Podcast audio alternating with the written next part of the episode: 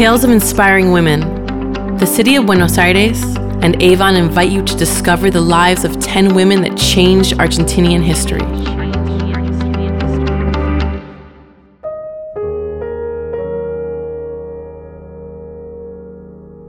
Pierina Dealessi.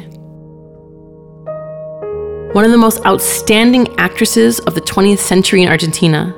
She filmed 14 movies, took part in multiple plays, and was close friends with Eva Duarte, whom she supported and protected in her time of need.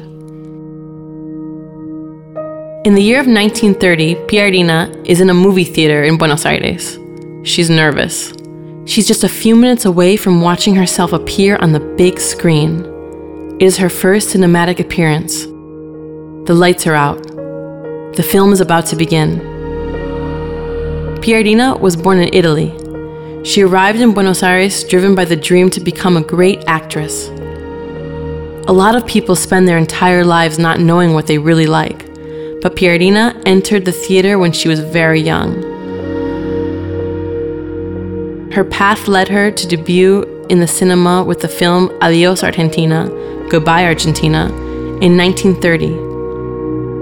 She was the protagonist of the most dramatic scenes in the cinema and the theater, along with other outstanding stars in the Argentinian artistic environment.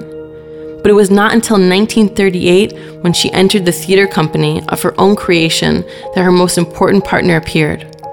Her name was Eva Duarte. Pierina regarded Eva as somebody who would do anything to make her dreams come true. She made great sacrifices. She traveled a long way from home to the theater company, and Pierina let her stay in her house. She saw her own fight in Eva, and when you bond with somebody else, you do your best for them.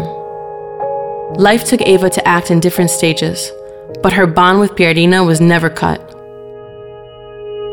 Pierina watches herself on the big screen for the first time. She sees herself in each fragment of her acting and remembers each filming moment, what she had felt and what she had thought. She is filled with pride while the scenes are shown one after another. A new actress is born in Argentina.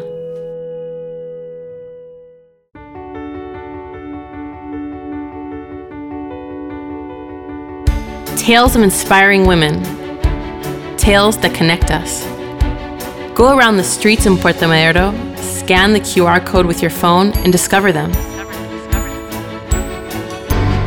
10 women that changed the history in Argentina.